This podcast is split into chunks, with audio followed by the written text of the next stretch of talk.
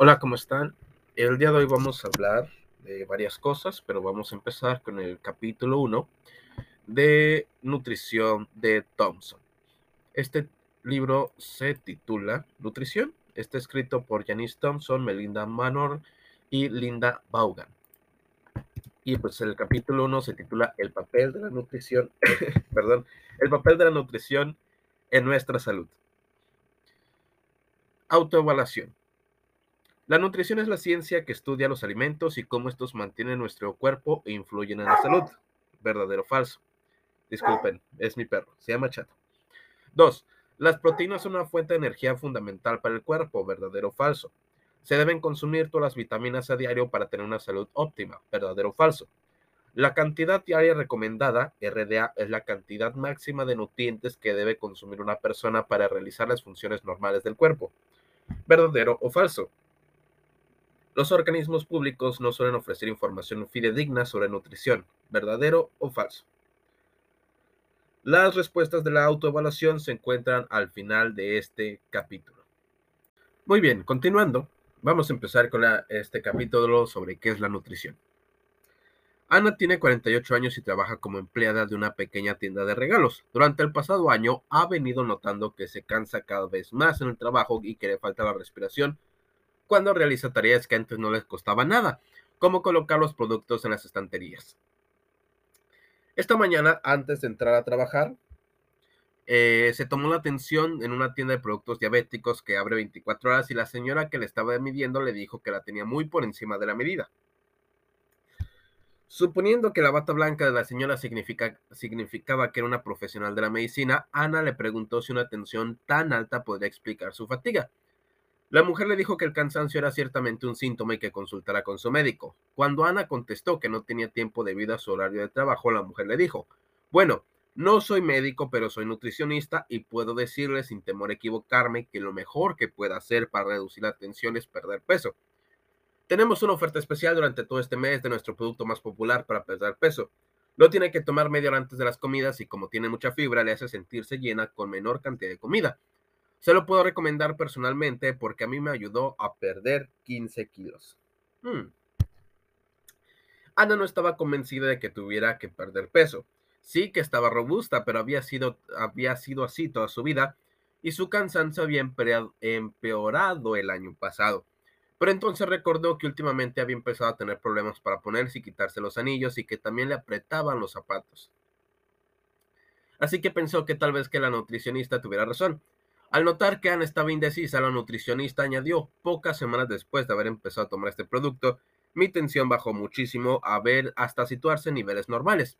Efectivamente, ella estaba delgada y tenía un aspecto sano, lo que decidió a Ana gastar 40 dólares de su escaso presupuesto mensual en el envase más pequeño de este producto. ¿Qué debemos pensar sobre los consejos que le dieron a Ana? ¿Fue adecuada la evaluación que hizo la nutricionista de su estado nutricional? ¿Fue sensato el plan de tratamiento? En cualquier caso, ¿qué es un nutricionista? En este capítulo empezaremos a contestar estas preguntas a medida que exploramos el papel de la nutrición en la salud humana. Identificamos las seis clases de nutrientes y describimos los componentes de una valoración profesional del estado nutricional de una persona. También presentamos algunas salidas profesionales relacionadas con la nutrición, empezando con una introducción breve a la nutrición como ciencia. ¿Qué es la nutrición? Es habitual que la gente piense que alimentos y nutrición es lo mismo, pero esto no es estrictamente cierto. La palabra alimentos hace referencia a las plantas y animales que consumimos. Estos alimentos contienen la energía y los nutrientes que el cuerpo necesita para mantener la vida, la salud y el crecimiento. La nutrición es el estudio científico de los alimentos y de cómo estos mantienen el cuerpo e influyen en nuestra salud. Incluye cómo consumirlos, digerimos, metabolizamos y almacenamos los nutrientes y cómo estos afectan al cuerpo.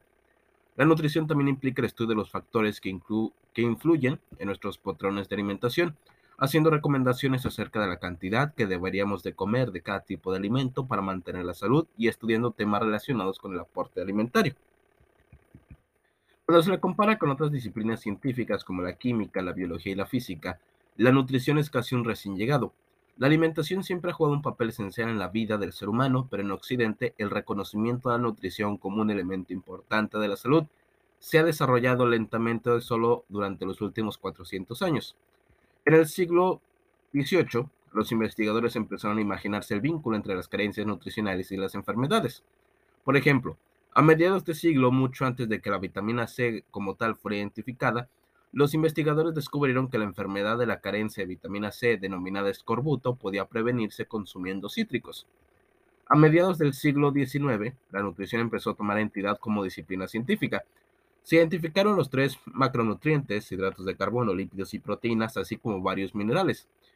Estudios tempranos sobre la enfermedad carencial beriberi durante este periodo ocasionaron que más adelante algunos investigadores descubrieran la tiamina, una vitamina B.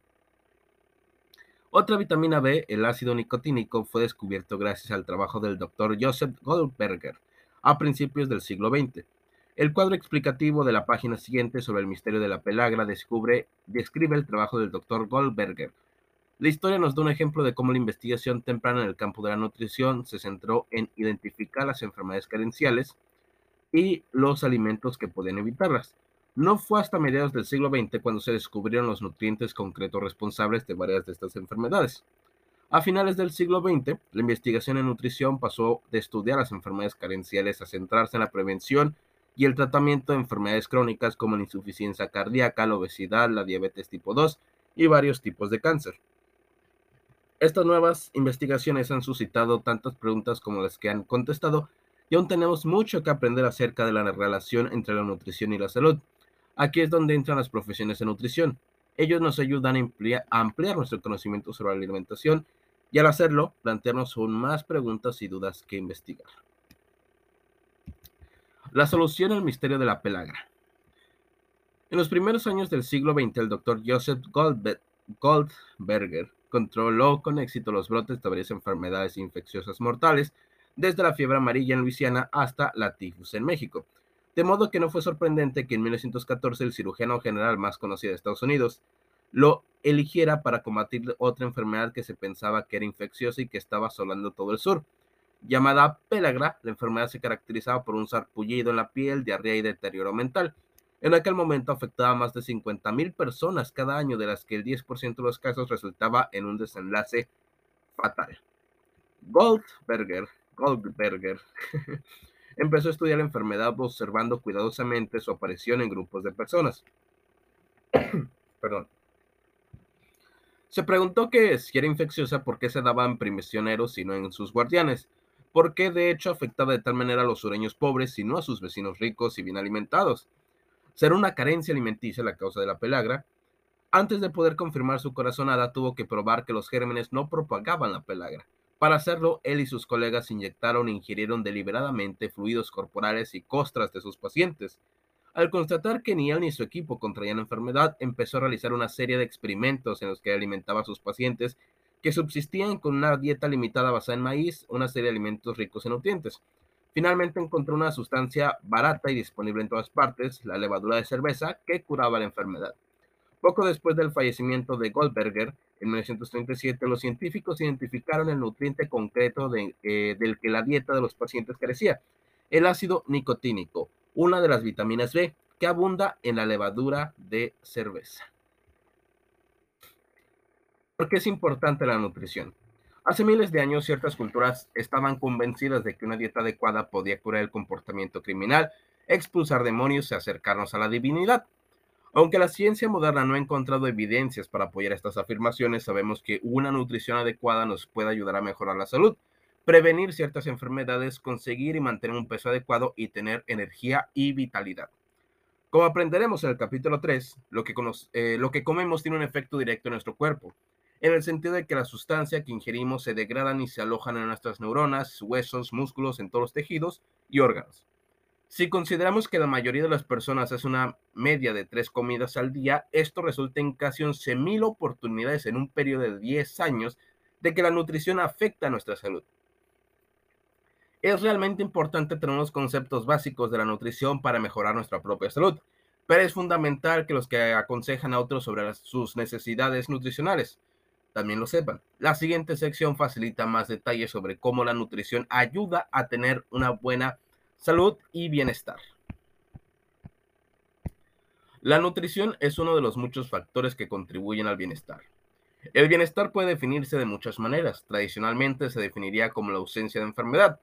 Sin embargo, a medida que hemos ido aprendiendo más sobre nuestra salud y de lo que significa tener un estilo de vida saludable, nuestra definición de bienestar se ha ido ampliando. Ahora se considera que el bienestar es un proceso multidimensional que incluye salud física, emocional y espiritual. El bienestar no es un punto final en nuestras vidas, sino más bien un proceso activo con el que trabajamos todos los días. En este libro nos centraremos en dos aspectos claves del bienestar, la nutrición y la actividad física. Ambos están relacionados tan íntimamente que podemos pensar en ellos como en dos caras de la misma moneda. Nuestro estado nutricional general está influido por la cantidad de energía que gastamos llevando a cabo nuestras actividades diarias y nuestro nivel de actividad física tiene un fuerte impacto en cómo utilizamos los nutrientes que tomamos. Podemos realizar actividades más intensas durante periodos más largos de tiempo si seguimos una dieta nutritiva, mientras que una ingesta inadecuada o excesiva de alimentos puede hacer que nos sintamos aletargados. Una dieta pobre, la actividad física inadecuada o excesiva o una combinación de ambas también puede motivar graves problemas de salud. Finalmente, algunos estudios han sugerido que una nutrición sana y la práctica habitual de actividad física pueden aumentar la sensación de bienestar y reducir los sentimientos de ansiedad y depresión. En otras palabras, alimentos sanos y actividad física para sentirse bien. Una dieta sana puede prevenir algunas enfermedades y reducir el riesgo de contraer otras. Los primeros trabajos en el terreno de la nutrición se centraron en las carencias nutricionales y en cómo podemos prevenirlas. Como hemos leído en el cuadro de la pelagra, las carencias de nutrientes pueden causar enfermedades muy graves, incluso poner en riesgo la vida. Enfermedades como el escorbuto, el bocio y el raquitismo son otros ejemplos.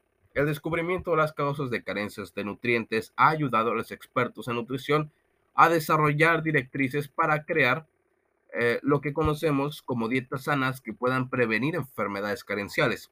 El adecuado consumo de alimentos y comidas con los nutrientes necesarios ha hecho posible que la mayoría de las enfermedades carenciales dejen de ser una preocupación en los países desarrollados.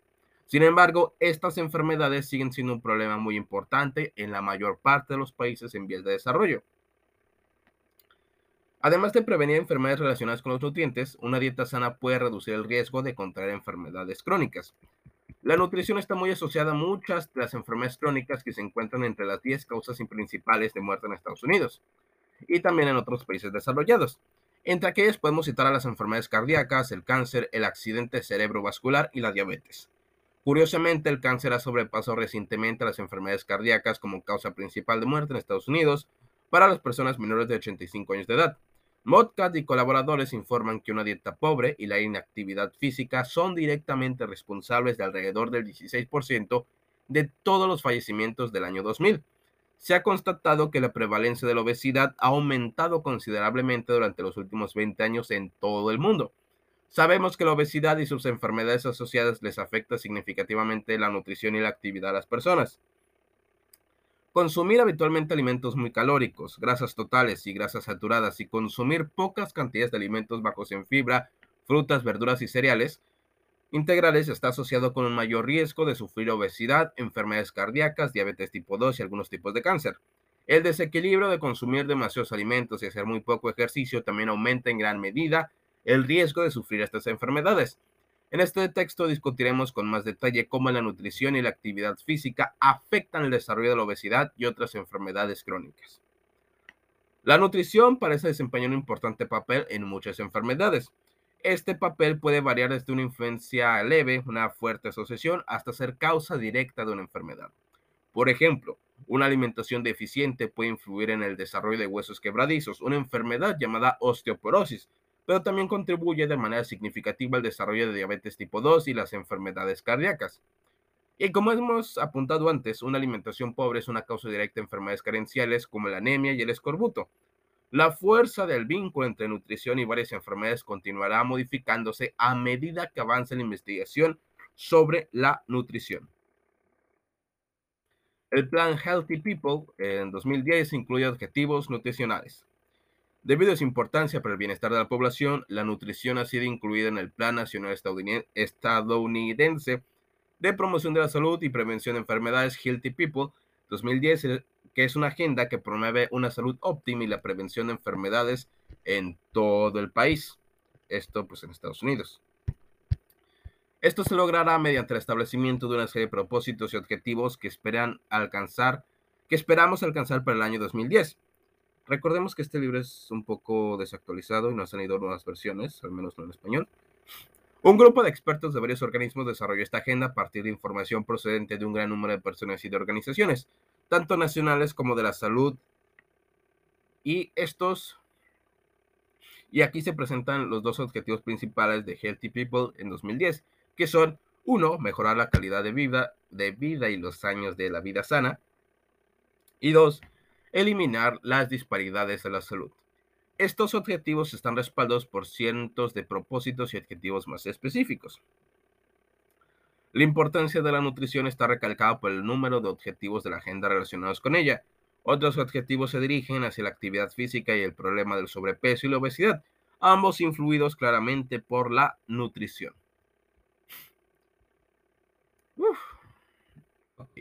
La tabla 1.2 identifica algunos de los propósitos y objetivos relacionados con la nutrición y la actividad física. Este libro proporciona gran cantidad de información y actividades que nos pueden ayudar a alcanzar estos objetivos de la salud. Objetivos y propósitos de nutrición y condiciones físicas de Healthy People en 2010. Empezaremos con el área de trabajo que es nutrición y sobrepeso. El propósito es promover la salud y reducir las enfermedades crónicas asociadas con la dieta y el peso. Número de objetivo y descripción, 19.1, aumentar en un 42% a un 60% la proporción de adultos que tienen un peso sano. 19.2, reducir en un, de un 23 a un 15 la proporción de adultos obesos. 19.5, aumentar de 28 a 75 la proporción de personas a partir de dos años de edad que consumen por lo menos dos piezas de fruta al día. 19.6, aumentar del 3 al 50% la proporción de personas a partir de dos años de edad que consumen por lo menos tres raciones de verdura, siendo al menos un tercio de esta verdura de color verde oscuro o naranja. 19.9. Aumentar del 33% al 75% la proporción de personas a partir de dos años de edad que no consumen más del 30% de calorías respecto a la grasa total. El punto número dos es del área de trabajo, es la actividad y la condición física. El propósito es mejorar la salud y la condición física y la calidad de vida mediante la actividad física diaria. Esto es el número de objetivo y descripción, sería el 22.1, que es reducir del 40 al 20% la proporción de adultos que no, que no realizan actividades físicas en un tiempo de ocio. 22.2, aumentar del 15 al 30% la proporción de adultos que realizan, preferiblemente a diario, alguna actividad física moderada durante por lo menos 30 minutos. 22.4, aumentar del 18 al 30% la proporción de adultos que realizan actividades físicas que mejoren y mantienen el tono muscular y la resistencia.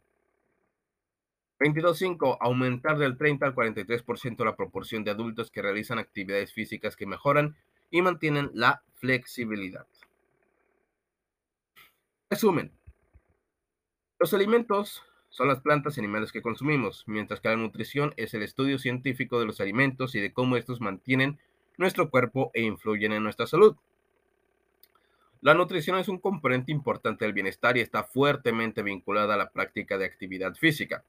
En el pasado, la investigación sobre nutrición se centraba en la prevención de enfermedades carenciales como el escorbuto o la pelagra, Actualmente gran parte de la investigación sobre nutrición se dedica a identificar los patrones de la dieta que pueden disminuir el riesgo de enfermedades crónicas como la diabetes de tipo 2 y las enfermedades cardíacas. Healthy People 2010 es un plan de promoción de la salud y prevención de enfermedades para Estados Unidos. Muy bien, establecida esta parte, vamos a continuar con la siguiente pregunta. ¿Qué son los nutrientes? Nos gusta comer por el sabor y olor de la comida y por el placer de sentirse saciado y a gusto. No obstante, pocas veces nos paramos a pensar lo que en verdad contiene la comida. Los alimentos están compuestos por muchas sustancias químicas. Algunas no son útiles para el cuerpo, pero otras son esenciales para el crecimiento y las demás funciones humanas. Los nutrientes son las sustancias químicas que se encuentran en los alimentos y que el cuerpo utiliza para obtener su energía y para ayudar al crecimiento. Perdón. Para ayudar al crecimiento, mantenimiento y reparación de los tejidos. Los nutrientes esenciales son nutrientes para los que se han descubierto funciones biológicas específicas y de los que el cuerpo no puede producir cantidades suficientes para satisfacer las necesidades biológicas. Así, los nutrientes esenciales deben ser obtenidos de la comida. Si estos faltan de la dieta, nuestra salud se resentirá. El cuerpo debe retomar las funciones normales y empezamos a consumir el nutriente los nutrientes que faltan que faltaban antes de que haya que faltaban antes de que haya daños irreversibles. Hay seis grupos de nutrientes esenciales en los alimentos: carbohidratos o hidratos de carbono, lípidos, incluidos grasas y aceites, proteínas, vitaminas, minerales y finalmente el agua.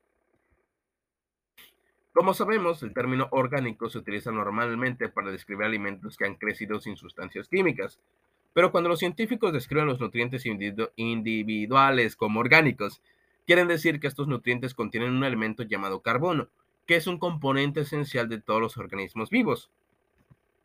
Los hidratos de carbono, los lípidos, las proteínas y las vitaminas son orgánicos porque contienen carbono. Los minerales y el agua son inorgánicos porque no contienen carbono. Tanto los nutrientes orgánicos como los, inorgánicos son igualmente importantes para mantener la vida, pero difieren en sus estructuras, funciones y química básica. Aprenderemos más acerca de estos nutrientes en los capítulos posteriores y aquí solo haremos una breve revisión. Muy bien, entonces empecemos con los hidratos de carbono, los lípidos y proteínas, que son nutrientes que proporcionan la energía. Los hidratos de carbono, los lípidos y las proteínas son los únicos nutrientes de los alimentos que proporcionan energía.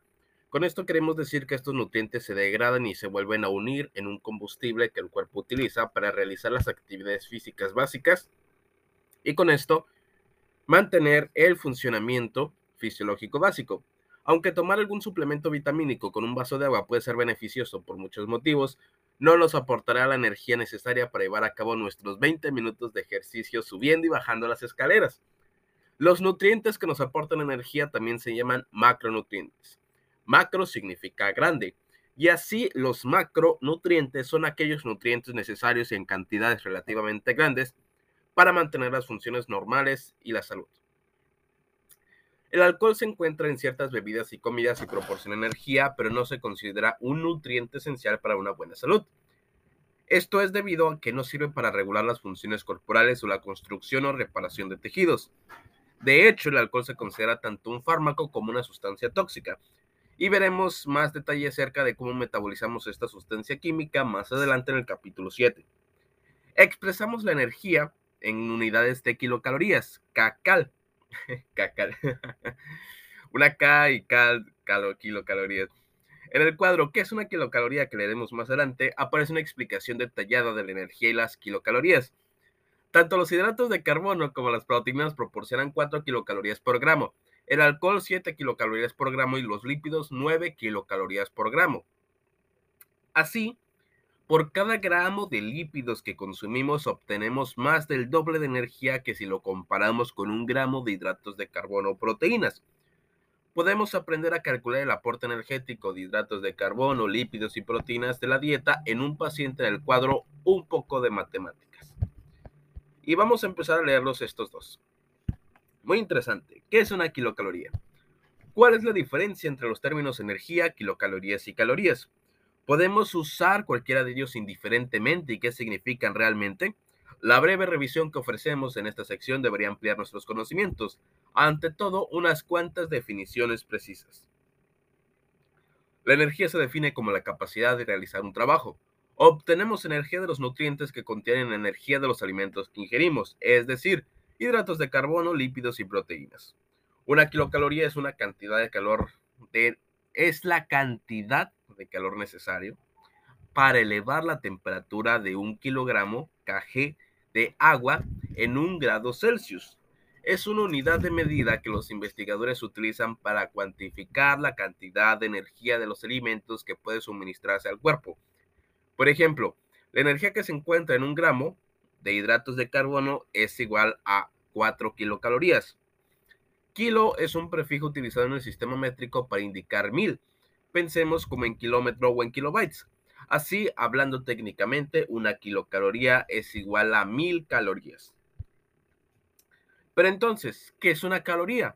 En la ciencia, el término caloría con C mayúscula eh, se utiliza para indicar una kilocaloría. Sin embargo, en aras de la simplicidad, muchas publicaciones sobre nutrición utilizan el término caloría con C minúscula para representar la unidad de kilocalorías.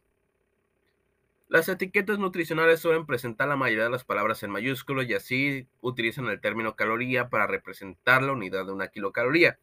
De modo que cuando veamos los términos caloría o caloría, ya sea con minúscula al principio o mayúscula al principio, pueden hacer referencia a kilocalorías.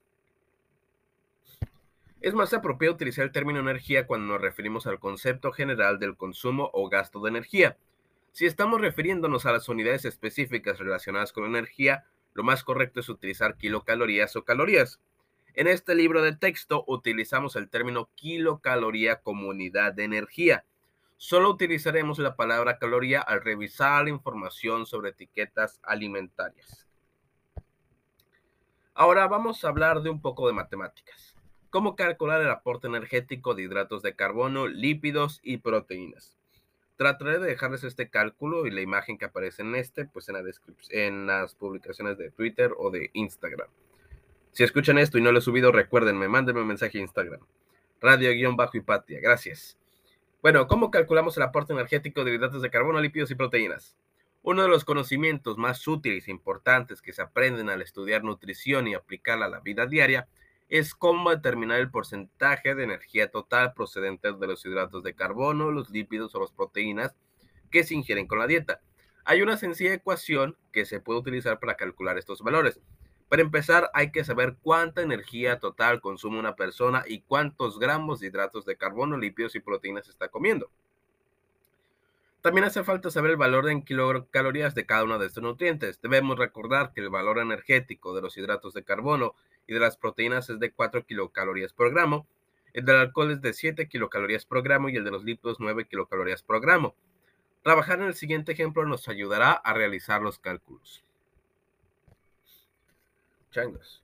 Imaginemos que hemos completado el análisis de una dieta personal para nuestra madre y que ella consume 2.500 kilocalorías diariamente.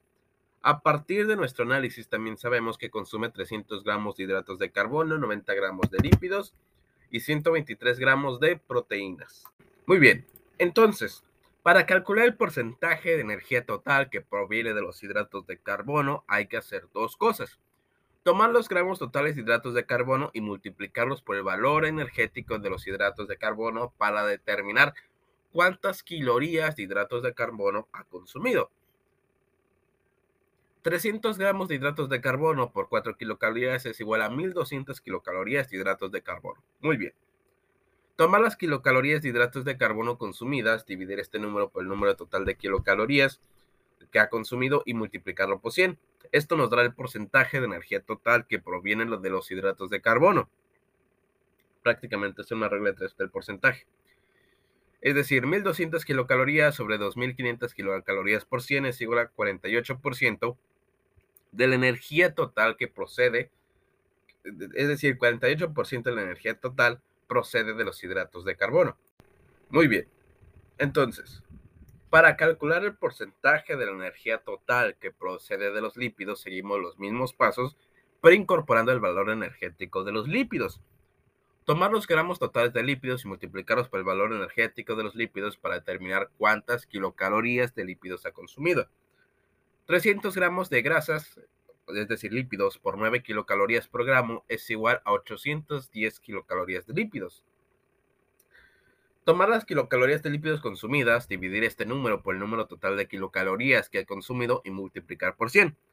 Esto nos dará el porcentaje de la energía total que proviene de los lípidos, es decir, otra vez sacar un porcentaje. 800, si 2500 calorías es el 100%, 810 kilocalorías, ¿a cuánto equivale? Pues 810 kilocalorías sobre 2500 kilocalorías multiplicadas por 100 nos da un resultado de 32.4% de la energía total y que procede de los lípidos. Ahora vamos a intentar seguir los mismos pasos para calcular el porcentaje de energía total que ha consumido procedente de las proteínas. Sustituimos simplemente los valores y hacemos la regla de 3.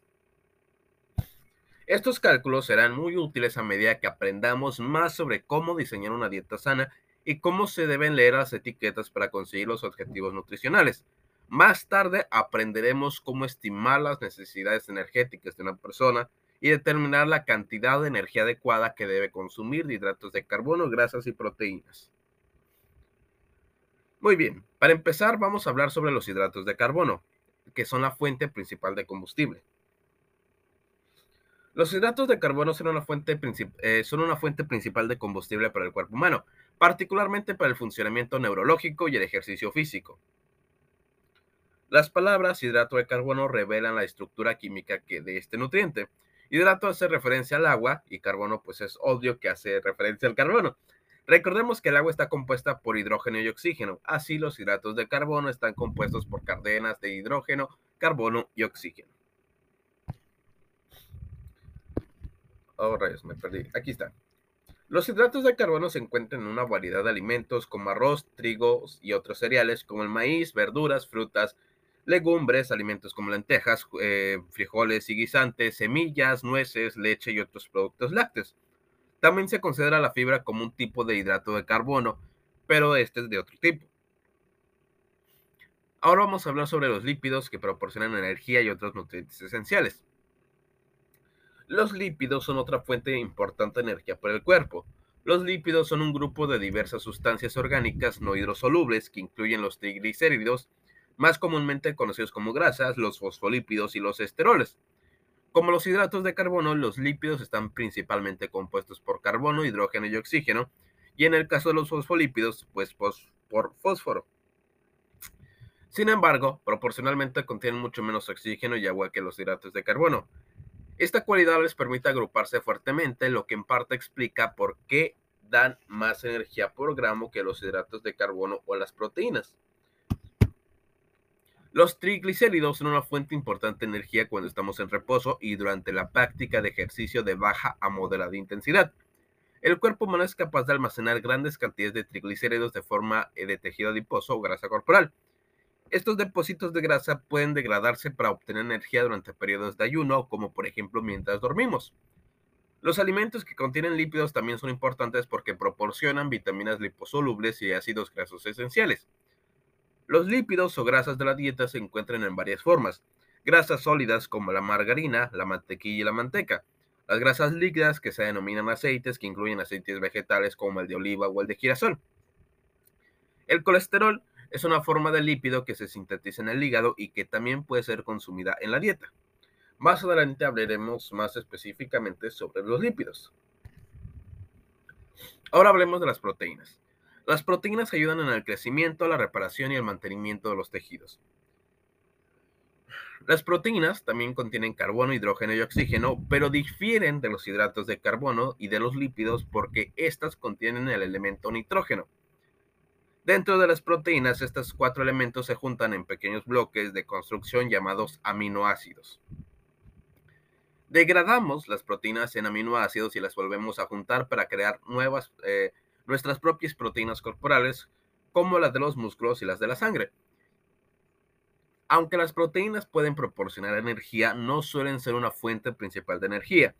Las proteínas desempeñan un papel fundamental en la construcción de nuevas células y tejidos, manteniendo la estructura y la fuerza de los huesos, reparando las estructuras dañadas y ayudando a regular el equilibrio entre metabolismo y fluidos. Podemos encontrar proteínas en muchos alimentos. Las carnes y los productos lácteos son fuentes principales de proteínas, como también lo son las semillas, las nueces y las legumbres, como, las, eh, como los frijoles de soya. También obtenemos pequeñas cantidades de proteínas de las verduras y los cereales integrales este tema se... perdón. Perdón. Este tema se tratará más adelante en el capítulo 6. Resumen. Los seis grupos de nutrientes esenciales que se encuentran en los alimentos son los hidratos de carbono, los lípidos, las proteínas, las vitaminas y los minerales, así como el agua. A los hidratos de carbono, los lípidos y las proteínas nos referimos cuando hablamos de nutrientes energéticos, puesto que proporcionan la energía necesaria para sobrevivir. Los hidratos de carbono son la fuente principal de energía. Los lípidos proporcionan vitaminas liposolubles y ácidos grasos esenciales y actúan como moléculas de almacenamiento de energía. Las proteínas ayudan al crecimiento, reparación y mantenimiento de los tejidos.